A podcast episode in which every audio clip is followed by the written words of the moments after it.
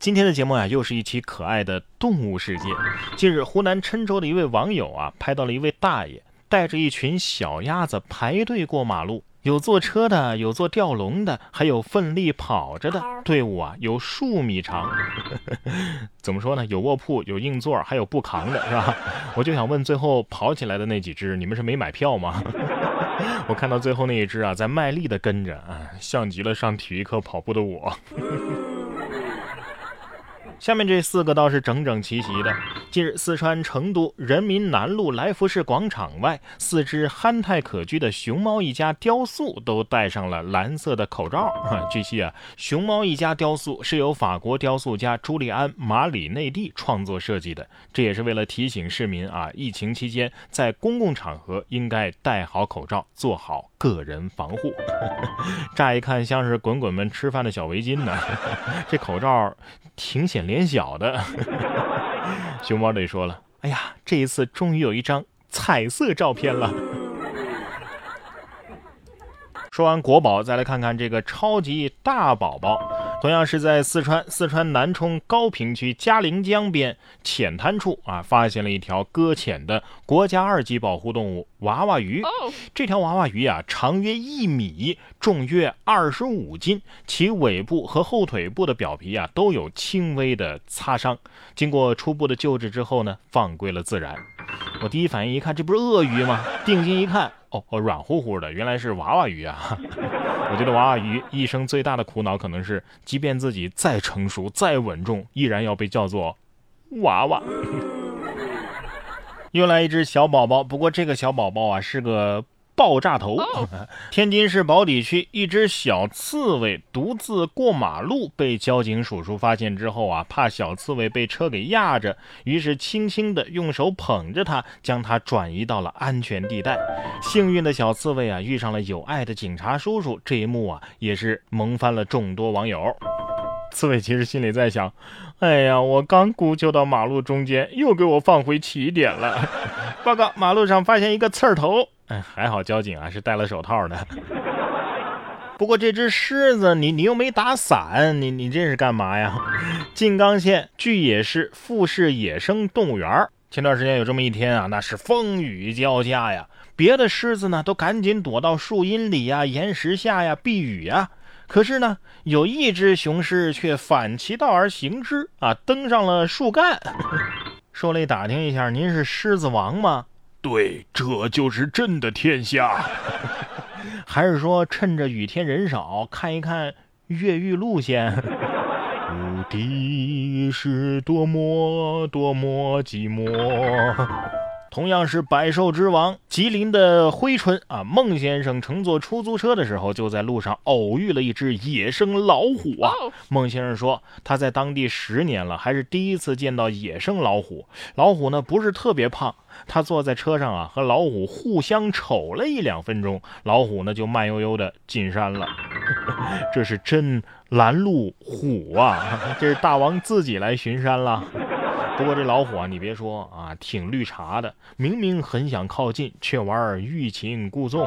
转头走的时候啊，还把屁股故意扭来扭去的。虎可能是这么想的：就瞅你咋地，有本事你下车呀！老子刚吃饱，还是算了吧。说完东北老虎，再来看看东北鹦鹉。你干啥呀？干啥呀？最近沈阳一段东北话十级的鹦鹉视频走红了啊！工作人员介绍说呀，呃，这鹦鹉呢就是和尚鹦鹉，这个品种的鹦鹉啊，学会说话的比较少。这只鹦鹉呢，听饲养员说话听多了就学会了。饲养员呢给它开了小课堂啊，这只鹦鹉啊，用四天的时间学会了唱小白兔。这鹦鹉学舌都开始内卷了。行，比我聪明，没看视频，光听声音啊，我以为是沈腾呢。这个饲养员一开口，才知道哦，原来你是罪魁祸首。不过要论动物界谁最聪明，那猴子肯定是呃得排上一号啊。泰国最近就有两群猴子啊，这个在街头进行了一场帮派斗殴，在十字路口，两群猴啊旁若无人的就开始打起了群架。